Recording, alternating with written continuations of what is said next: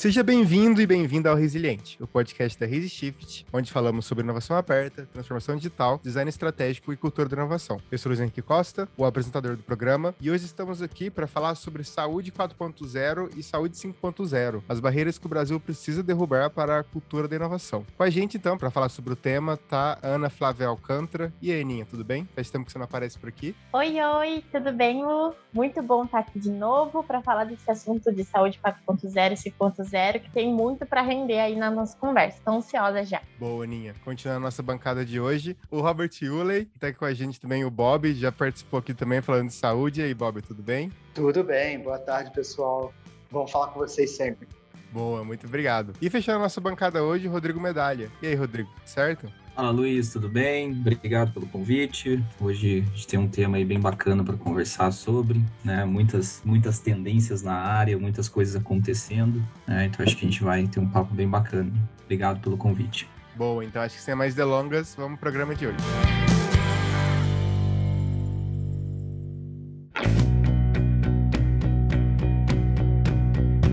Queria começar falando que eu acho que é um, um, blog post muito especial, né? Agora a gente começou a trazer convidados de fora para escrever também no nosso site. E o Bob é uma dessas pessoas, a Mel também já passou por aqui no podcast e no site falando de criatividade. O Bob já falou com a gente sobre saúde em outro podcast, mas aqui a gente tá para falar de saúde 4.0 e 5.0. Antes de tudo, então, Bob, você consegue falar para a gente um pouquinho o que é saúde 4.0?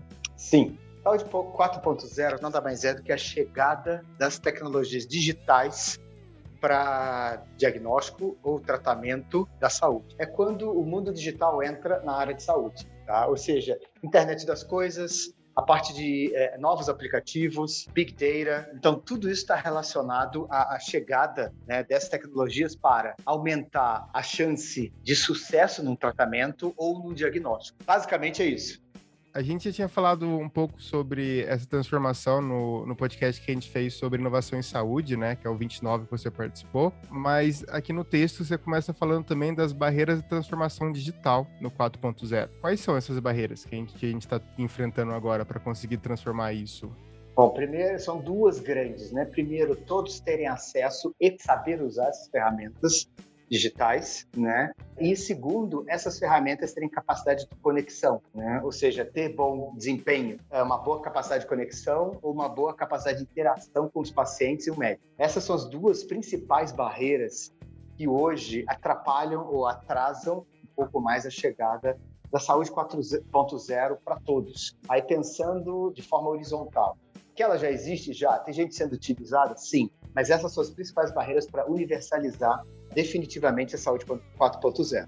Realmente, acho que visto que a gente conhece e, e nosso país também tendo uma, uma geografia né, a geografia que a gente conhece muito extensa e as dificuldades que a gente tem. Realmente entendo esse, esse lado que o Bob colocou, né, do acesso à internet. Né? Muitas vezes a gente tem regiões ainda que com acesso um pouco restrito, né? E também muitas pessoas que, que têm certa dificuldade em utilizar smartphones ou utilizar esses tipos de aplicativo, né? A gente tem ainda essa, essa barreira cultural muito forte no país. Recentemente eu utilizei um atendimento online né, para um, um diagnóstico simples, nada, nada complexo, mas um diagnóstico simples e realmente existem algumas, algumas barreiras de, de você baixar o aplicativo, né? Você ter o seu cadastro em dia, né? você conseguir ah, esperar numa, numa fila de espera. Parece coisa simples para gente que já tem um pouco desse, desse acesso da informação, né? Mas para algumas pessoas aí que, que estão se familiarizando com a tecnologia, com a utilização desses dispositivos, aplicativos, pode parecer realmente um pouco mais, pode não, né? É um pouco mais complexo.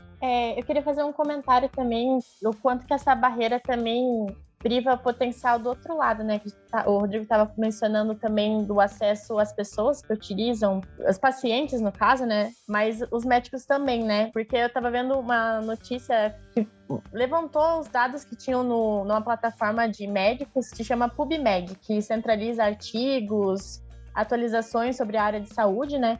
E atualmente conta mais com 29 milhões de artigos. E só em 2019 teve um, uma entrada de um milhão e meio de artigos novos, né? E é impossível, nem praticamente impossível, é definitivamente impossível a gente conseguir absorver isso. E até mesmo se a gente conseguisse absorver, né, o quanto que só dados laboratoriais, experimentar, experimentais também refletem de fato assim a diversidade do que cada pessoa tem, né, peculiaridade.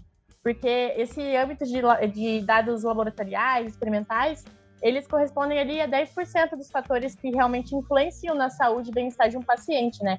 E às vezes não leva em consideração e deixa de lado composição genética ou até mesmo questões socioambientais que aquela pessoa está localizada e que com certeza a inteligência artificial tem muito a contribuir para isso também, diagnosticando pessoas mais cedo e também tratando com a devida peculiaridade de cada um. Legal, Aninha. E isso que você falou das barreiras, eu queria já então puxar como que a gente pode superar elas. Ó, oh, bom, superar a barreira da, da saúde 4.0, universalizar essa a chegada das tecnologias, né, a médicos e pacientes, aumentar a rede de conexão de internet, seja por Wi-Fi ou a disponibilidade de, de conexão, acesso à telefonia móvel, né, principalmente para troca de pacote de dados. Uma coisa que a gente sabe que vai trazer isso cada vez mais é a chegada do 5G. Né? Hoje a gente tem o 4G, né?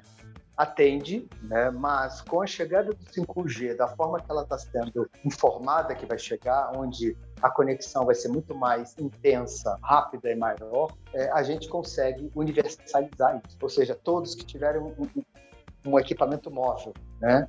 É, acesso a aplicativos tá? e uma capacidade de conexão alta, a gente consegue universalizar e definitivamente chegar para a internet das coisas, para uso de Big Data, é, uso de Machine Learning para promoção, detecção, análise e tratamento de saúde. E você citou o, o 5G aqui e agora me surgiu uma dúvida, né? A gente está falando de saúde 4.0 e até agora nosso título é saúde 4.0 e 5.0 e até agora a gente não falou de saúde 5.0. O, o 5G tem alguma coisa a ver com isso ou não? O que, que é saúde 5.0? Tá, em parte. Digamos que após a, a, a entrada do 5G e solucionar os entraves para 4.0, tá? A gente vai para a próxima etapa, né? Quando as tecnologias já estão consolidadas no nosso cotidiano, ou seja, o 4.0 já é parte do nosso cotidiano e da forma como a gente faz negócio. E aí ela passa a ser o 5.0. É justamente quando já amplamente conectados, a inteligência artificial né, já passa a ser uma questão de auxílio ou gestão da saúde. A saúde 5.0 ela já é mais voltada para o paciente. Ou seja, a partir do momento que tudo está conectado para promoção de saúde, a gente entra no 5.0, que é uma, uma, uma espécie de gestão de saúde. Por exemplo, você pedir para alguma inteligência artificial no seu celular ou na sua casa para perguntar é, é, se o medicamento que eu estou tomando é o adequado de acordo com o meu padrão genético e do meu padrão de idade e, e outros par, é, parâmetros, tá? E essa inteligência consegue né, o acessar e responder a, a, informação. Né? Ou seja, é cada vez mais ela se tornar conectada e parte do, do, do processo de gestão da saúde, mas sempre focado no paciente. Isso eu acredito que reduza custos também, né, Bob, por parte das operadoras do plano de saúde, né? Porque se você consegue fazer uma, uma análise né, desses dados, uma, uma, de repente essa previsão, faz esse, esse, cruzamento de dados, você consegue ter uma previsão daquilo que o paciente pode ter no curto, médio ou longo prazo, né, e, e em cima disso consegue trabalhar alguma forma de, de prevenir, né, que aquilo venha acontecer. Então, acho que também reduz custos e ajuda também o próprio plano de saúde. Acho que é, é um ganho para os dois lados. Sim, sim, sim você vai ter uma otimização de todos os tipos de recursos possíveis e imagináveis, né? Desde o tempo do médico, tempo de atendimento, né? Uh, você tem, ou seja, você está integrado, né? Você está monitorado o tempo todo. É, é curioso porque hoje, quando a gente fala de monitoramento de paciente, a gente está sempre falando de CTI, UTI, um processo em que é intensivo, né? Uh, digamos que não, que os pacientes, ou seja, pessoas saudáveis também estarão sendo monitoradas, né?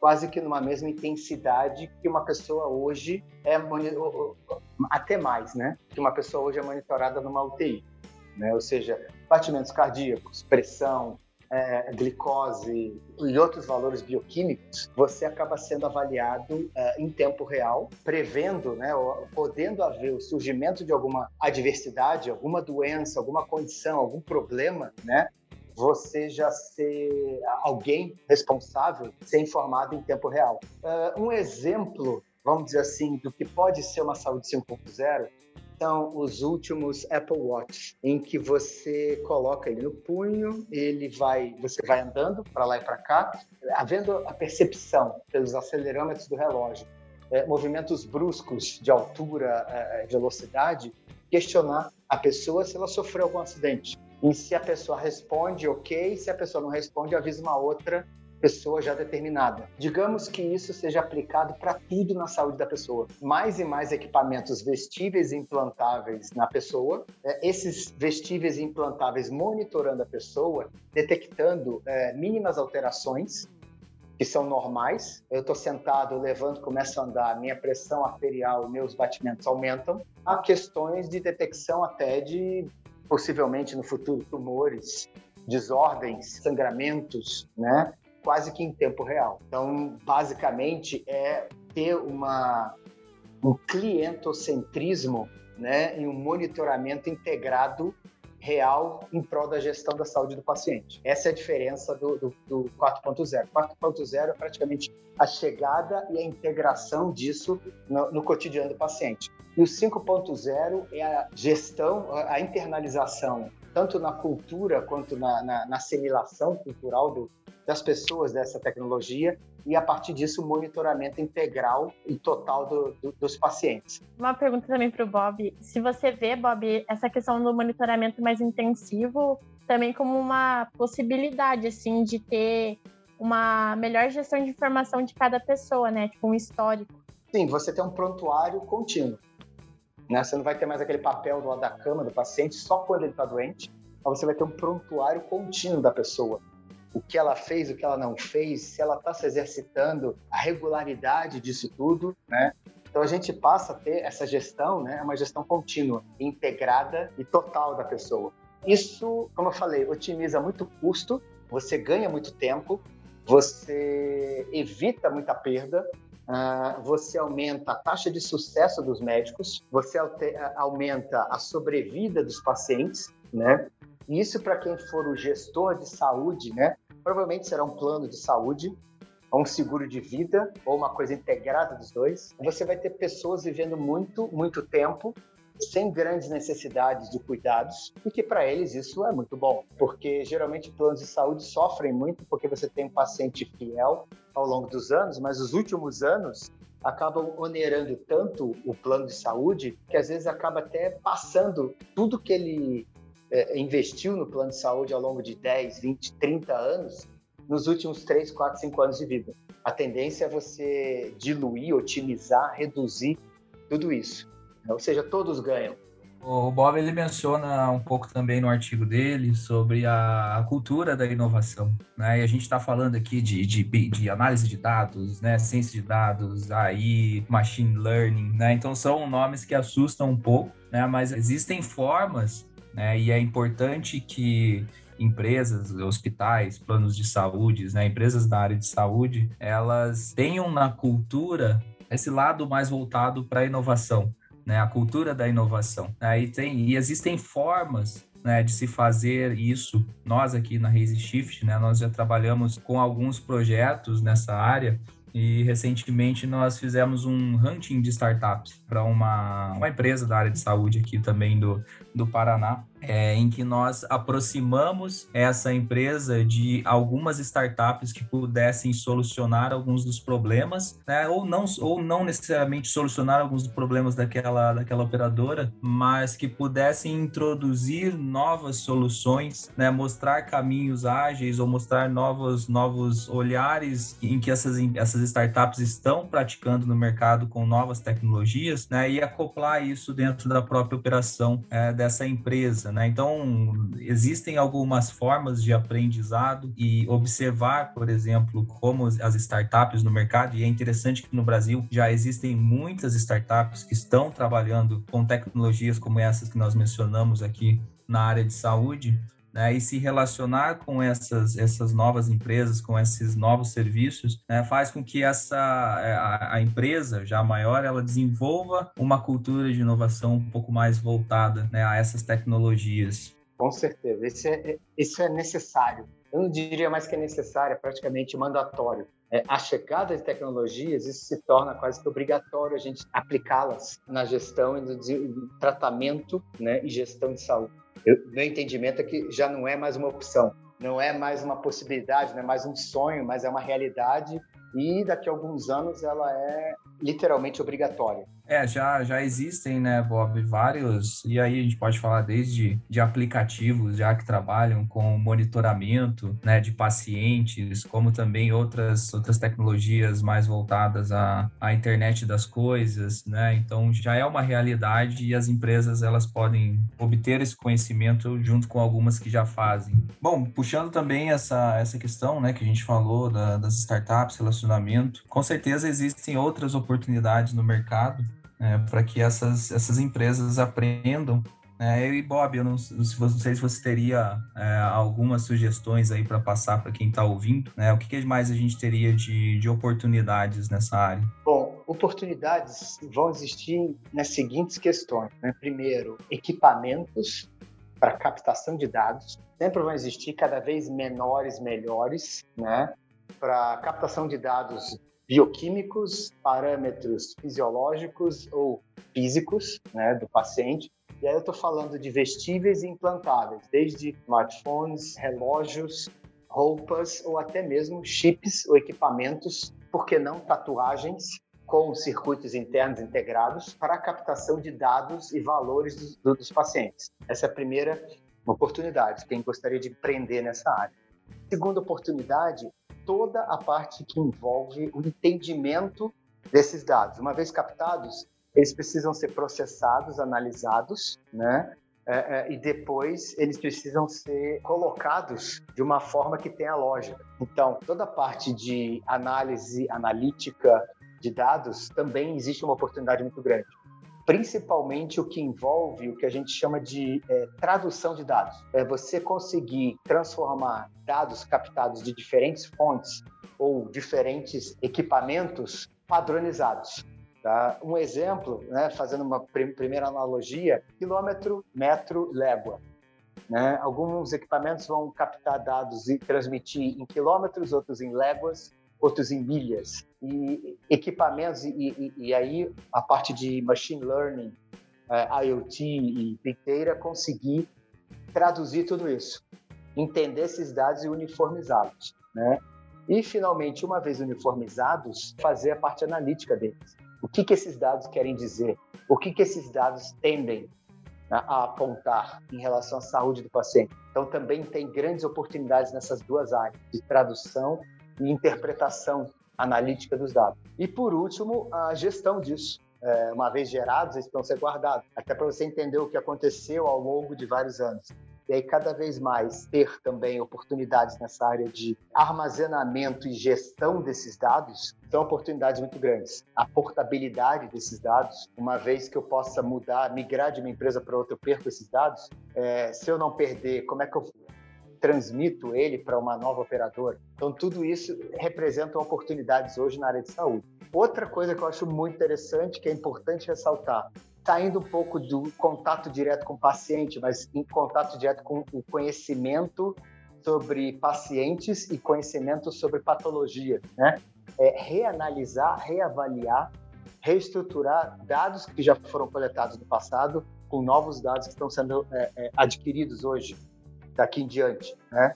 E com isso ampliar o conhecimento, os casos, as peculiaridades de pacientes. Tudo isso visando uma questão que é fundamental, que é a personalização.